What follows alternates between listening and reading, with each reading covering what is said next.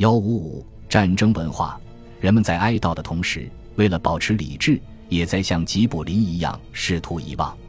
罗伯特·格瑞夫斯和托马斯·爱德华·劳伦斯曾约定不再讨论这场战争。前军官兼考古学家斯坦利·卡森也有着同样的看法。我们都对战争闭口不谈。军团的历史都被记录了下来，同时也出现了回忆录和一些怪诞的小说，如阿兰·赫伯特、查尔斯·爱德华·蒙塔古、恩斯特·荣格尔、罗兰德·道格拉斯、R.H. 莫特拉姆和爱德华·艾斯特林卡明斯。荣格尔在德国备受喜爱，取得了巨大的成功。他在《钢铁风暴》中赞颂了原始的暴力。这本书于1920年首次发表，很快就增版印刷，一次印刷了五千至六千份，但仍供不应求。厄内斯特·雷蒙德的《宿于英格兰》描写了战争的浪漫，于1922年首次发表。他在20世纪20年代间也是每年都在印刷，但是印刷的数量要少一些。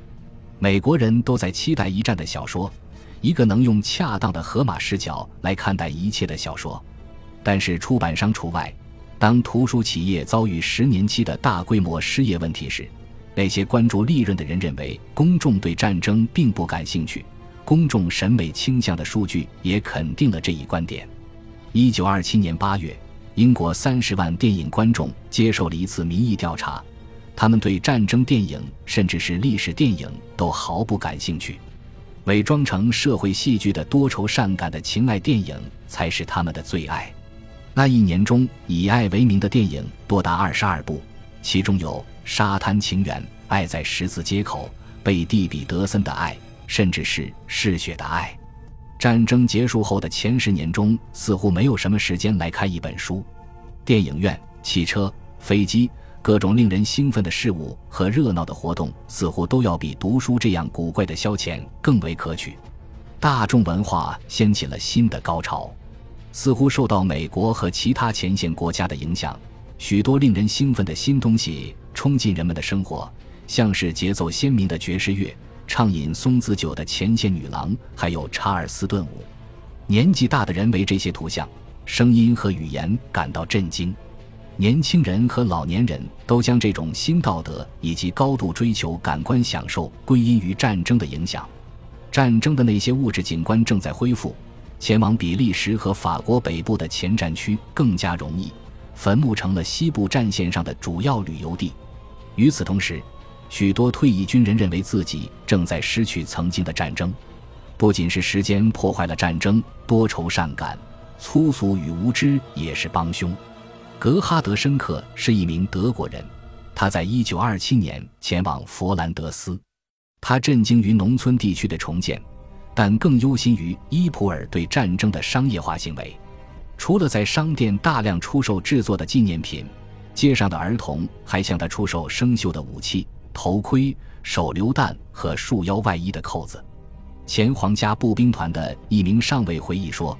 伊普尔的布料会馆一定和尼亚加拉河一样，被列为世界上被拍摄最多的场景之一。小说家克里斯多夫·伊舍伍在一九三五年十一月十一日前往伊普尔，去悼念他在一九一五年牺牲了的父亲。伊舍伍同样被这里的粗俗所震惊。这个小镇确实是永远的英格兰，他在自己的日记中写道：“充满了肮脏的小茶馆。”伪劣的纪念品和高声的叫卖。如果说1918年后传统的政治权威受到了严重质疑，那么随着俄国内战的肆虐与欧洲其他地区间歇性爆发的战争，艺术中陈旧的表现形式也开始被认为是不恰当的。一种狂野的经验主义开始普遍出现在视觉艺术、音乐、戏剧和文学中。艺术家们使用他们的刷子和油漆。就如同使用左轮手枪和炸弹，马瑟尔杜尚给蒙娜丽莎留下了一小撮胡须，并称之为艺术。在一次展览中，他使用了一个小便池，并称其为喷泉。他说：“这是他能想到的最容易被人讨厌的对象。”作曲家谱出了灵魂充满痛苦的曲子，剧院制片人和导演们也在寻求改变世界的方法。愤怒和暴力的情绪渗透到了艺术中，法国诗人路易阿拉贡因一个被摧毁的景象而欣喜若狂，教堂和炸药轻易便堆积出了辉煌与混乱。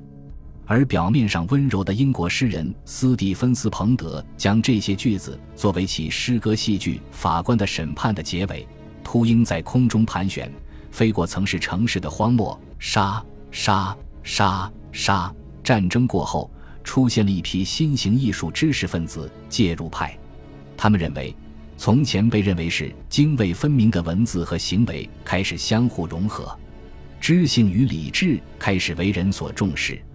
法国作家安德烈·马尔罗也许是这类人中的最佳代表人物。他是一位通过切实行动来打造自己文化形象的人。我想在这个世界上留下一道伤疤。他笔下的一个人物这样说道。赞赏马尔罗的评论家们都将他的书称为“伤痕丛书”。在这里，令人兴奋的生命力超越了道德，生命也超越了善恶。老兵恩斯特·荣格尔在他的著作《内心的斗争》中写道：“我将目光投向过路的女人。”目光如同手枪一般迅速且极具穿透力，我为他们不得不露出的笑容而感到高兴。对他来说，战争的精神层面与物质方面一样重要。他认为，停战协议与和平协议后，一战还在继续，或者说，战争从未离他远去。他将创造性的破坏能量视为指引未来的灯塔。超现实主义者安德烈·布勒东谈及了客体危机。但是西格蒙德·弗洛伊德认为，主体危机同样存在。精神分析理论对新形式的研究有着独特的作用，而弗洛伊德也成了二十世纪二十年代家喻户晓的名字。尽管爱因斯坦尽量避免将他的相对论与新的艺术形式联系起来，但普罗大众并不介意这种关联。一九二一年，诗人威廉·卡洛斯·威廉斯暗示了数学对科学的影响。并声称数学拯救了艺术，而在这一切之中，一战也像是弗洛伊德和爱因斯坦一样，但以一种更全面的方式摧毁了绝对真理，让公众更容易接受新的思想。反思一九一五年艺术的主旋律，特别是战争对文学的影响。约翰·高尔斯华绥曾预测英国将面临巨大的内部压力，他在《泰晤士报》文学副刊中写道。那种压力很可能对文学产生比战争本身更根本、更强大的影响。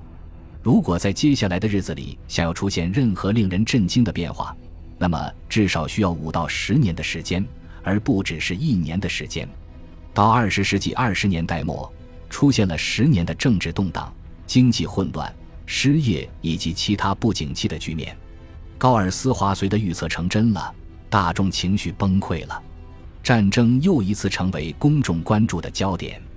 然而，正如他所预言的那样，通过更为及时的关注，能使得一战成为重要的媒介。埃里希·玛利亚·雷马克小说《西线无战事》就诞生于这一动乱时期。一九二八年末，柏林的报纸对这部小说进行了连载。在一九二九年，此小说单行本发行。短短的几个月内。三十一岁的雷马克成了世界上最著名的作家。到一九三零年，这部小说已经出现了二十八种语言的译作，世界销量将近四千万册。从一九二八年末到二十世纪三十年代早期，战争题材的书成为出版物的主要内容。这其中有作家罗伯特·格雷、埃德蒙·布伦登、齐格弗里德·萨松、理查德·奥尔丁顿、欧内斯特·海明威。路德维希·雷恩、阿诺德·茨维格的小说和罗伯特·塞德里克·谢里夫的戏剧作品《旅程终点》，这部戏剧在伦敦连续上映了五百九十四场，并于一九二九年底在十二个不同的国家上演。同时期也出现了大量战争题材电影，其中包括 G.W. 派伯斯特的一九一八年的西部战线，赫伯·布雷农的《格里斯查中士之案》。以及刘易斯·迈尔斯通为环球影业公司贡献的雷马克小说同名改编作品《西线无战事》。这部电影于1930年上映，全世界的人们纷纷争相观看。当年这部影片还获得奥斯卡最佳影片奖。战争热利用战争来表达当代人的焦虑。然而与此同时，比起历史学家们之前或是之后的作品，他都更加塑造了一战的流行形象。一些最成功的作品，例如雷马克的《西线无战事》，格瑞夫斯的《告别这一切》，茨威格的《格里斯查中士之案》，以及海明威的《永别了，武器》，他们都谴责这场战争是徒劳的大屠杀，极为不公，是政治和社会的灾难。海明威说：“进步与目标，所有这些浮夸又带有腐败性含义的词语，散发出一种让人厌恶的气息。”让他想起芝加哥的牲畜屠宰场。只有个人的适应力与真挚的同志情，才在这个地狱中有所意义，尽管是悲惨的意义。普通的士兵、不知名的战士、无名的、不愿透露姓名的受害者，成了这场战争的象征。在这样一个人们普遍缺乏坚定意志的社会中，反英雄主义开始取代英雄主义。威尔弗莱德·欧文。这位年轻的诗人在停战协议敲定前的一个月被杀害了。他在自己的作品中说道：“诗歌存在于悲悯之中。”十年之后，雷马克也以更加平静的说法表达了这一意思。二十世纪二十年代的新英雄是不合时宜的流浪者查理·卓别林。他在生活中奋勇前进，又被生活所击倒。如果说战争热比战争还要更能反映出二十世纪二十年代的民众情绪，那么大多数人会认为这些书和电影是那个时期生活的真实写照。美国小说家威廉·福克纳在一九三一年写道：“美国人并不是被那些死在法国和佛兰德斯战壕中的德国士兵所征服，而是被那些死在德国书籍中的德国士兵所征服。”他所说的这句话。指出了小说对人们的态度和价值观的巨大影响，在发展我们这个世纪的历史想象力方面，小说家和电影制片人所起的作用远远超过历史学家，而这同样也是一战的后果。这种对你与写的文学的信任激怒了很多人。对于很多退役军人和遇难者家属来说，这样的说法，即这场战争不过是在白费力气。他们的亲人就像是儿子被父亲杀死了一样，不过是战争的牺牲品，是一种亵渎。因为雷马克和格瑞夫斯的书中都牵涉了大量的肉体内容，所以有些人厌恶地称这类文学为战争文学中的厕所流派。在英国及其领土内，人们普遍地把它当作一种外来流派。一九二九年，在福克斯顿举行的停战庆典上，一位牧师说道。我没想过有一天我竟然会读到这些书，他们虽出自同胞之手，却像是敌方宣传者们干出的卑鄙勾当。本来这场战争的目的在于对抗外国的胡作非为，而这种异化的堕落文化却又一次影响了土生土长的年轻人。但是在德国，同样有人反对雷马克之类的人。他的成功主要得益于德国战后历史上的一个关键时刻。即凡尔赛合约签订的十周年，条约里战争罪责条款令人苦不堪言。在那一年，德国的经济也遭遇重创，世界各国都在遭受日益严重的经济危机，而德国受到的打击尤为沉重。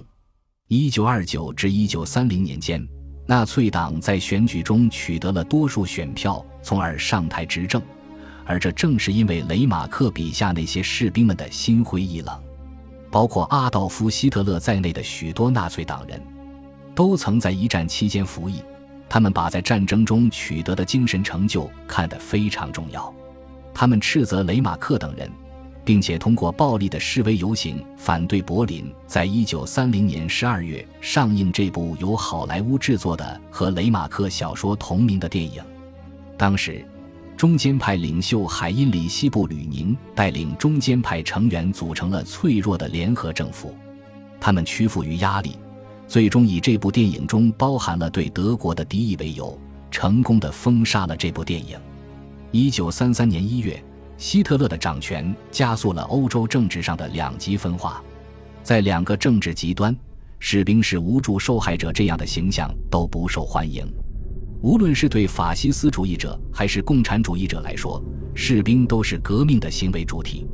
但是，大家对战争的集体记忆与这个理论背道而驰。一九三九年，战争再次爆发，这次无人欢呼，甚至在柏林都没有。